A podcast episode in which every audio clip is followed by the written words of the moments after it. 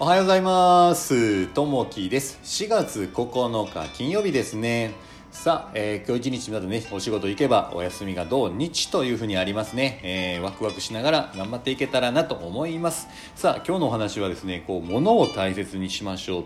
というところですね。物に対してありがとうという気持ちをこう持っていきましょうと。やっぱりこう大切するのは物、まあ人、ですね、えーまあ、自分自身この3つをねこう大切する中で物にもこうありがとうっていう気持ちを持っていきましょうということをお伝えできたらなと思います。さあ、えー今日のタイトルですね。古き良き一品。都市が経過することで価値が増すヴィンテージ品は新品にはない独特の風合いが、えーファッションやインテリアなどさまざまなジャンルで人気を博しています。ヴィンテージとは年代物の総称で元はワインの製造年を表す用語としたブドウの当たり年に作られたワインをヴィンテージと呼ぶようになり次第に幅広い分野で使用されるようになったのです。ヴィンテージ品が時代を超えて愛されてきた理由には希少価値や数十年の時を経ても使用に耐える十分さ現在でも通用する性能などが挙げられます。またその時々の持ち主が大切に使うこともヴィンテージ品と呼ばれるようになるためには欠かせない要素と言えるでしょう。物は使い込まれていくほど持ち主の心を反映するかのように個性的な魅力が引き出されていくものです。今現在私たちが何気なく使っているものも大切に使うことで人から人へと渡りながらより多くの愛情を受けて輝く名品となるかもしれません。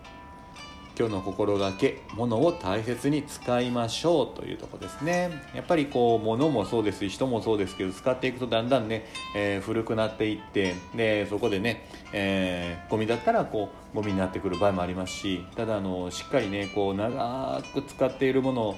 あの大切に使っているものっていうのはそのままずっと使っていけますんでそういったね年代がずっと重なっていくのはまあヴィンテージという形になってくると思うんですけれどもまああの大事なのはやっぱりねこう物をねやっぱこう粗末にしたらあかんなとやっぱりね過去見た時に結構物粗末にしてる時もねあったかなっていう時が結構あるんですよね。なんで一個一個自分が使っている大切なものえー自分が触れるもの、えーっていうのをね一個一個こう大切にしていかないといけないなというところはあります。あの一つ一つおろそかにせず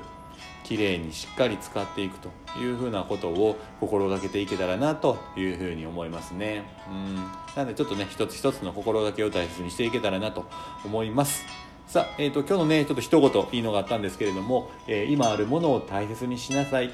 なくしてからは気づかないように。うん。なんでね、まあ、あ物でもそうですし、まあえー人でもそうなんですけどもこうね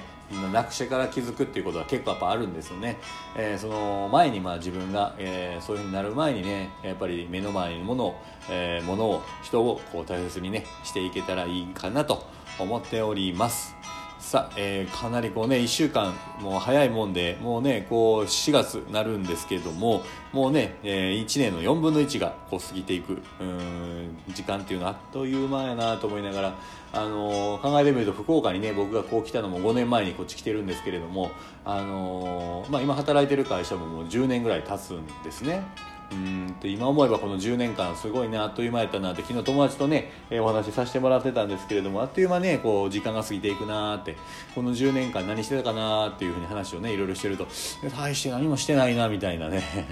あのいう話にもなったりとか。あのただねそんなことはないんですけど一日一日ねなんかいろんな経験をして時間が過ぎ去っていくかと思うんですけれどもそのね、えー日に日に、えー行っているようなことそれがね後々にこうあの反映してくるんじゃないかなと思います。未来は今の積み重ねというところにあると思います。なんでね一日一日こうう大事にしていけたらなと思っております、えー今日も聞いていただきましてありがとうございます。またあのねコメントとかあればお待ちしております、えー今日もあなたにとって、えーいい一日になりますように。じゃあねまたね。バイバイ。